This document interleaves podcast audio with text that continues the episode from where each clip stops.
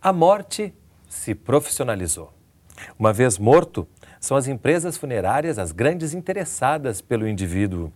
Essas empresas contam frequentemente com a cumplicidade dos hospitais e também com a família do morto, que quer ver o problema resolvido do modo mais rápido possível, mesmo que os preços sejam com frequência exorbitantes. Empresas funerárias, fabricantes de caixões, construtores de monumentos funerários, compositores de epitáfios estabeleceram uma verdadeira ditadura econômica sobre o mercado, baixando a lei do morra. Nós fazemos o resto. Integrante da série Antropologia e Saúde, O Tabu da Morte, é o livro do Ciência e Letras de hoje, um programa resultado da parceria entre o Canal Saúde e a editora Fiocruz.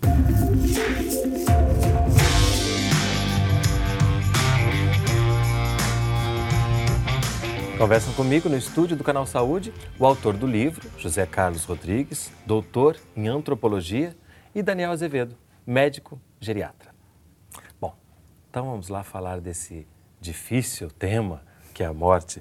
Difícil que fica bem mais fácil depois que a gente lê o Tabu da Morte, porque essa, essa possibilidade de entrar em contato com tanta cultura diferente, que encara a morte de maneiras diferentes, não sei se suaviza um pouco, porque a nossa cultura ela é tão é, refratária, essa, essa, essa conversa, né? mas nos dá uma dimensão bem mais interessante, uh, que eu acho que ajuda a falar sobre isso. E em algum momento você fala aqui que, por mais que a gente saiba desde o início que a morte é a única certeza da vida, raramente ou muito dificilmente a gente associa isso à própria morte. Uhum. É nesse momento que as coisas mudam, quando a gente pensa na própria morte. É uma questão lógica é, de, de, quase impossível de resolver é o seguinte: como é que um ser pensante pode pensar o não pensamento? Como é que um existente pode pensar a inexistência? Né? E o próprio ato de pensar já é a negação do objeto pensado. Né? Então, esse é um problema lógico se coloca tanto no plano do ser humano individual, quanto no plano das coletividades, das culturas. Né? Então, todas as culturas tendem a responder que, é, que a morte não existe, o que existe é uma outra vida. Né? Uhum. Isso aí, mas o caminho para fazer essas proposições não é único, são múltiplos, infinitos, etc. Mas essas diferenças De... culturais muitas vezes vão nesse caminho da negação. Buscando... Sim, do, no caminho de dizer que, que a morte como aniquilamento não existe. Como fim absoluto, né? Isso né? que a morte é uma, digamos, é uma passagem para outra vida. E essa consciência da morte, né? O seu dia a dia, você lida com a possibilidade da morte próxima com muita frequência, né? Essa consciência da morte, quando se instala, por exemplo, numa família, ela desestabiliza? Olha, Renato, isso aí depende da, da abordagem que vem sendo feita com aquela família ao longo do processo da doença. Né? O que acontece é que nós temos doenças agudas e temos doenças crônicas. Né? Uhum. Eu, como geriatra, estou acostumado a lidar com doenças crônico-degenerativas que tendem a se instalar e evoluir durante anos. Ao longo da evolução dessa doença, se exige de um profissional que vem acompanhando esse paciente que ele aborde a família já pensando nessa, nessa possibilidade, na, na verdade, na certeza da morte que, que virá a acontecer pela frente. Né? Uhum. Mas, ao mesmo tempo, quando ela chega, ninguém está preparado, né? pelo menos nessa cultura aqui. Né? Por mais que se fale, que se leia, que se estude, a gente sempre ainda tem essa perplexidade diante da morte do outro. Né? Essa que por mais que a gente né, traga religião, religiões né, e outras formas, filosofias, sejam para a gente não entender como um fim, aquela pessoa desaparece do convívio. Isso também impacta a sociedade, né? Aquela não existência mais daquela pessoa ali, porque ela desaparece, mas ao mesmo tempo não desaparece, como você coloca aqui, né? Muita é. coisa permanece, né? É, o, o é, esse impensável que, de que eu falei antes é, se manifesta de maneira mais palpável na ausência. Que a ausência, eu digo no livro, é a mais verossímil metáfora da morte. Especialmente quando essa, do nada, né? Uhum. Especialmente quando essa ausência é de um, de um ser com o qual a gente tem uma relação afetiva, com o qual a gente tem uma relação de comunidade. Né? Porque aí essa ausência é como se fosse a minha própria. Uhum. Existe um grande paradoxo aí nisso que você colocou, né, Renato? Porque a pessoa desaparece, mas ela continua viva na nossa lembrança. É. Então, trabalhar com isso é que é bastante difícil. E isso não é um trabalho só para médico também, né? Uhum.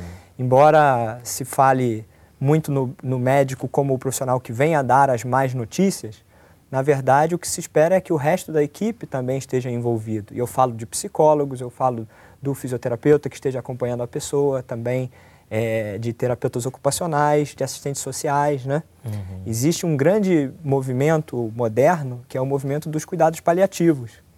E esse movimento, assim, a, a, grande definição de, de, cuidados paliativos pela Organização Mundial, Mundial de Saúde, né, diz respeito a uma abordagem terapêutica é, integral que, que se destina não só aos pacientes, mas aos seus familiares, e aí entra né, isso de que nós estamos falando, né, uhum. o consolo a todos, e que se destina a pacientes que não são mais passíveis de, de terapias curativas.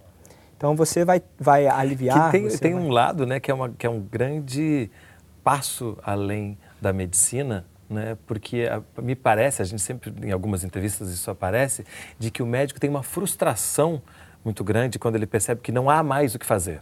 Né? E que é, às vezes é muito difícil lidar com essa limitação.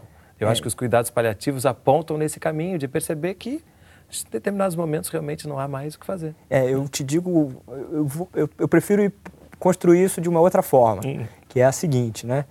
É, uma coisa dentro disso que você falou, que o médico se desestimula, isso é uma grande verdade, né? O médico ele gosta de propor terapias curativas, né? Quem é que não gosta de ver o seu claro. paciente chegar dizendo, não sinto mais nada, doutor, o senhor foi bem sucedido? Todo mundo gosta.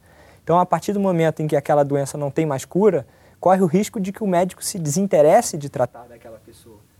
Mas, ao mesmo tempo, eu posso te afirmar que existe sempre o que fazer, uhum. mesmo que não seja cura. O cuidado é sempre possível. Pois é isso que eu acho que é o interessante, né? Que é esse olhar de que, há, enquanto há vida, há o que fazer. E né? te digo mais também, não é um cuidado assim de é, ah, vamos colocar a, a, mão sobre a mão da pessoa, vamos confortar. Eu não estou falando disso. Uhum. Eu digo sim de um cuidado técnico construído num, sobre um, um, saber científico, né? um cuidado manejo de drogas, né? Um cuidado em envolver a equipe, envolver o paciente, é um cuidado muito amplo e que exige muita disponibilidade dos profissionais. Qualidade, né? Buscando algum tipo de qualidade para aquela vida, né? Exato. É, é, isso que a gente estava falando da família, né? Tem um, um, momento do livro que eu acho muito interessante que fala também que esse desaparecimento dessa figura que que está presente nessa série de laços dessa família, de como ele desestabiliza né? fazendo com que algumas relações se aprofundem, outras desapareçam, né? de como esse, essa morte acaba determinando outros tipos de relações. Né? É interessante perceber isso, né? de como ela está presente né? e, ela continua determinando coisas. Né? É, porque a, a, a, morte de um ser humano é a morte de um ser em relações. Uhum. Então essas relações vão ser afetadas né, é, de paternidade, de, é, e são os irmãos, são os amigos, são os vizinhos, os colegas de trabalho, etc, etc. Tudo isso precisa ser rearranjado. Uhum. Né? E, além disso, tem o ponto que, que ele mencionou, disse, olha, não basta a morte física ou biológica de um ser humano para operar sua morte simbólica, né? porque ele continua vivendo na memória e, de certa forma, continua agindo. Né? Uhum. Então, é preciso, é, em todas as culturas, um arsenal gigantesco de mitos e de rituais para gerir né, é, essa possibilidade de uma vida que continua existindo na ausência. E você lembra de algum, algum exemplo que a gente possa dar para mostrar como essas culturas buscam dar conta disso de forma diferente da nossa? Um, um caso bastante comum, por exemplo, é se, se uma viúva engravida, dentro de um certo espaço de tempo, é, o filho é considerado como sendo do marido morto. Olha, existe essa. Porque a, simples, a, a morte, a simples morte não, não, não rompe o, o casamento. Não acaba com o laço. Vou te dizer, Renato, que existem possibilidades na morte. Né? Eu espero que não incomode as pessoas que a gente diga isso, mas no processo de morrer, quando você tem a, a chance de comunicar ao paciente, comunicar à família, como disse o José Carlos, né? A gente consegue, às vezes, resgatar laços familiares, uhum. consegue que, que pessoas que não se falavam há anos voltem a se falar. Então, é, é possível... Tudo em memória do morto. Que ainda não morreu, do moribundo, digamos ah, assim. entendi. Entendeu? Então, durante aquele processo, é, se o profissional for um facilitador da comunicação, uhum. e esse é o grande papel do profissional que lida com cuidados paliativos, é, pode existir esse resgate, existem possibilidades. É. Você falou comunicação, tem um capítulo que fala de comunicação e morte, né? Que é fascinante, que mostra isso, né? Tentar continuar se comunicando com essa pessoa que, que se foi, que é mais uma maneira de não deixá-la aí, né? É, sem dúvida.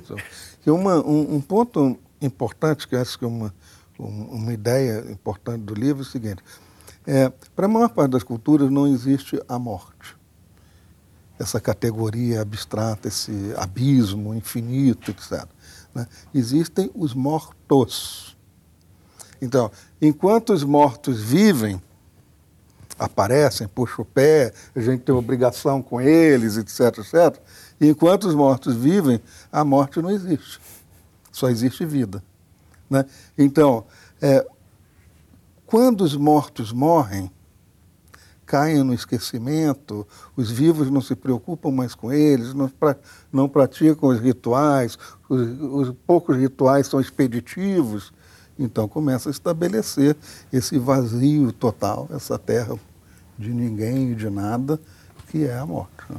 Eu tive na minha criação, se falou muito de morte desde cedo, buscando uma naturalidade. Né? Uhum. E aí, ao ler o livro, eu fiquei tentando recordar isso, né? Como é que eu me relaciono com esse livro que está o tempo inteiro falando desse assunto tão difícil.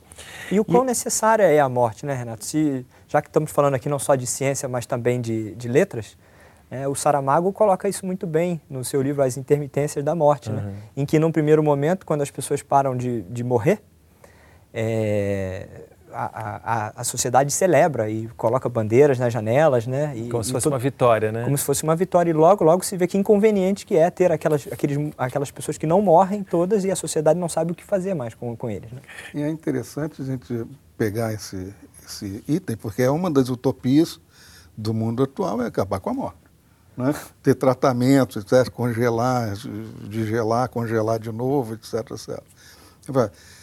É, só uma sociedade muito individualista pode pensar nisso. Então, imagina, eu vou ser descongelado, minha filha não existe mais, eu não vou mais, os meus amigos não estão mais aí, é só a minha vida biológica, individual que Como interessa. Como suportar essa nova vida, né? Entendeu? E, bom, se, esse, se essa possibilidade é democratizada, então como é que vai ser com as novas gerações? Elas não vão ter mais o direito de nascer. É. E no próximo bloco a gente vai voltar a falar um pouquinho daquilo que a gente falou no início do programa, que há uma indústria em volta dessa morte.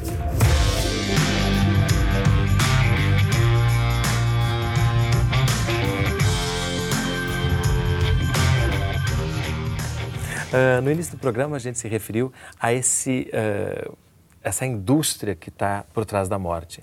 Isso é uma questão, um aspecto que hoje em dia tudo, tudo é indústria, tudo, né, tudo, existe a indústria em volta de tudo que é possível ser rentável, mas também tem um, um, aspecto que a gente falou no início do programa, que é o alívio que muitas vezes isso traz, né? As pessoas, elas ficam felizes em pagar para não precisarem lidar com aquilo também, né? Uhum. Isso acho que é uma coisa importante da cultura que a gente está vivendo, né? É, e com, com frequência, digamos assim, quanto mais paga, mais se desculpabiliza. É, entendeu? Mais resolve Olha, o assunto. Eu né? dei a ele o melhor enterro, o melhor, o melhor caixão, etc.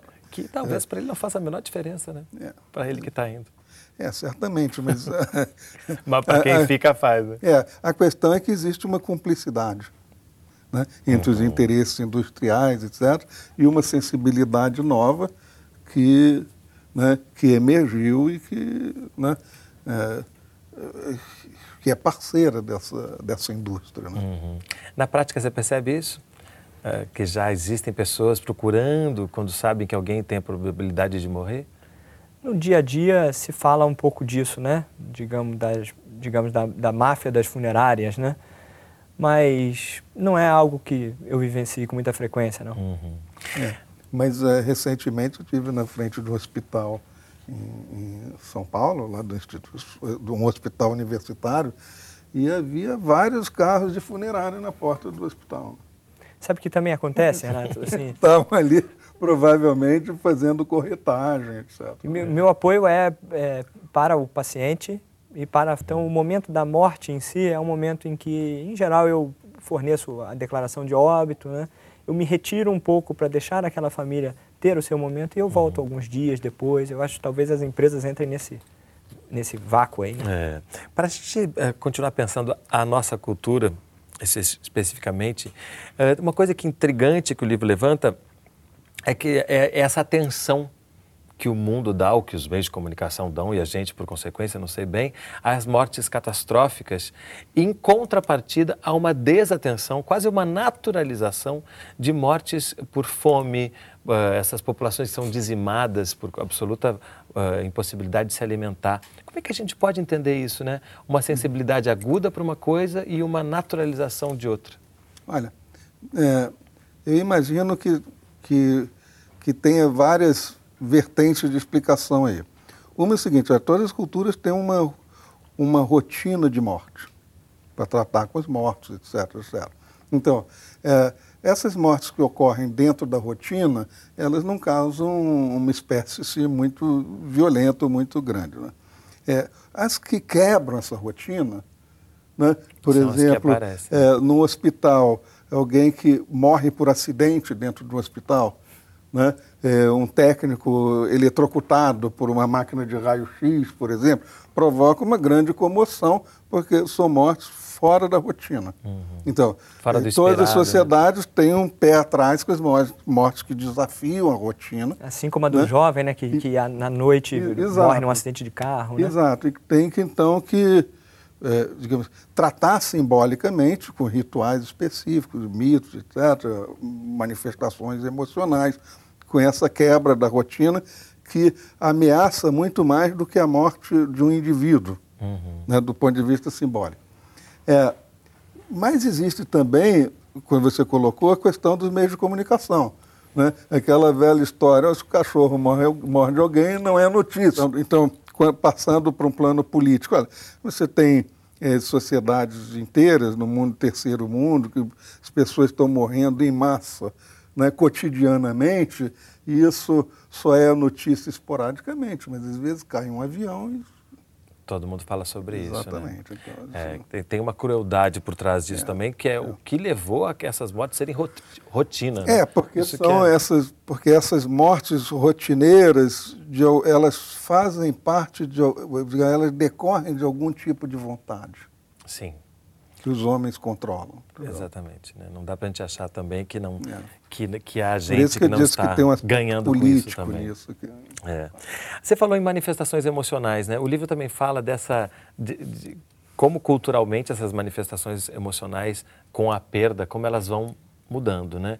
E fala também da, dessa obrigatoriedade, muitas, em muitas culturas, acredito que na nossa também, de você manifestar emocionalmente essa perda. Uma cobrança né, de que você precisa sofrer com a perda. Né? Uhum. Isso é uma coisa que a gente pode dizer que é da nossa cultura. E me lembrei das carpideiras também, né? É. Que são aquelas contratadas para chorar nos, é, nos O caso da, das carpideiras é interessante, porque elas são contratadas para fingir que tem uma emoção, né? mas com esse fingimento elas provocam emoções nos outros que são, não são tão fingidas, mas a emoção das pessoas acaba contagiando as carpideiras, então elas passam a ter, digamos, a sentir efetivamente as emoções que elas foram pagas para fingir. Olha que ótimo. Que, que essa relação entre sincero e fingi, sinceridade e fingimento nos seres humanos é muito complexo. É, sem dúvida. Embora, José Carlos, né, se eu estiver me inserindo aí na sua área, você me, me claro. desculpa. Mas... Essa área é de todos, É verdade. Mas, assim, a questão do luto exagerado, né, seja, uma, seja algo que tem poucos séculos, né? É, anteriormente se esperava, é. a, a morte ela era mais aceita na sociedade. Né? Inclusive, crianças participavam do cenário de morte, que é uma coisa quase que impensável hoje em dia. Né? É, né? Você é. permitir que uma criança esteja num quarto onde uma pessoa está morrendo. Né? A, a, a gente foi assumindo esse comportamento. na, na verdade, essa, digamos, essa esse exagero afetivo, etc., foi característico que o Felipe Herrés chama de morte romântica, né, que imperou, digamos assim, parte do século XIX, início do século XX. Né? Na Europa e no Brasil, de certa forma, dependendo da camada social, etc., né, também. É, então, era quase que obrigatório vestir-se de uma determinada maneira, trancar-se. As né? mulheres de e Lorca, cumprir, né? né? Assim, é, não, ia, não, não ia a festas, e, enfim, toda uma. Atualmente, a, a tendência é exatamente o contrário disso. Não é de bom tom manifestar publicamente é, o luto. Então você deve. Se alguém te pergunta, tudo bem? Não, tudo bem. É. E, e, fingir que você não foi afetado pela. Que passa também por essa, é, essa falta de espaço para tristeza que a gente tem hoje em dia, né? Como então, obrigação. Alguém, né? alguém definiu o chato é que ele se pergunta como é que vai. Ele diz, vou mal e resolve te explicar. É, era só uma pergunta corriqueira. Mas agora lembrei também. Para dizer, tá, vou bem, pô. Falando disso, das culturas que, de uma certa forma, celebram a morte, como a cultura mexicana, né? Que traz uma alegria para esse momento que a gente costuma ver como tristeza. Que isso também demonstra né, que há possibilidades e possibilidades de, se, de estar presente nesse momento. É, porque tudo, tudo depende muito de como que se imagina que seja essa outra vida. Uhum. Pode ser, né? claro. Então, em geral, quando se, se manifestou... É, quando existe a crença, como os cristãos medievais, que todos vão pro, se salvar, salvo algumas exceções, que todos vão viver no paraíso, etc, etc, a morte não, não, não apavora é um fim, tanto. É o início de uma vida eterna. que você né? vai ser submetido a um julgamento, suas más e boas ações pesadas, e você pode ir para o inferno, etc, etc. Particularmente, eu tenho dificuldade com essa questão de celebrar a morte. Né? É. Eu acho os processos de morte que eu acompanhei até hoje, e não foram poucos, eles são dolorosos. Por mais que você consiga trabalhar da melhor forma, você não vai garantir para uma pessoa uma boa morte. Mas você não estaria é falando também da doença nesse caso? Não, eu Porque a doença em si é, uma, um padrão doloroso de morrer, né? Hum. Uh, que aí fica difícil de você é. celebrar uma doença, e né? também o, a, o, prolongamento da vida, que às vezes é, digamos assim, um prolongamento de sofrimento. É. Né? Talvez muitas pessoas não vivessem tanto quanto a medicina as permite viver. É não lhes permite viver. Então, é, às vezes, o, essa vida adicional é muito mais um prolongamento do processo de morrer uhum. do que, e com, aí, com as dificuldades que esse processo tem. Que livro é esse que você trouxe para a gente?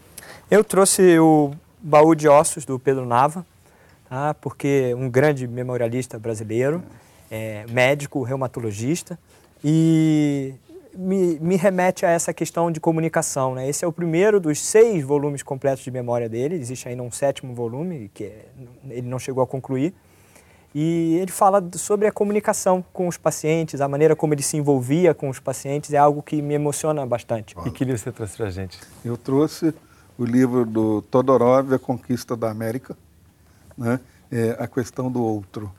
E é um, um uma análise do encontro entre culturas no momento em que Colombo chega na América. Né? Então, como que os como o que, que culturas Colombo trazia, né? de uma cultura medieval é, europeia, mas ao mesmo tempo um, de um capitalismo que ascende, né?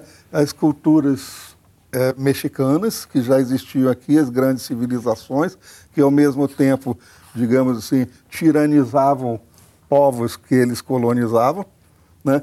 E como que os poucos espanhóis, com muita rapidez, conseguiram fazer desmontar um império. Bom, obrigadíssimo pela presença de vocês aqui conosco no programa de hoje. Muito obrigado, foi um, foi um prazer. E o programa Ciência e Letras da Fundação Oswaldo Cruz é resultado de uma parceria entre o Canal Saúde e a editora Fiocruz. Se você quiser entrar em contato, mandar sua crítica ou sugestão de leitura, nosso telefone é 0800 701 8122. A gente se vê no próximo programa. Até lá!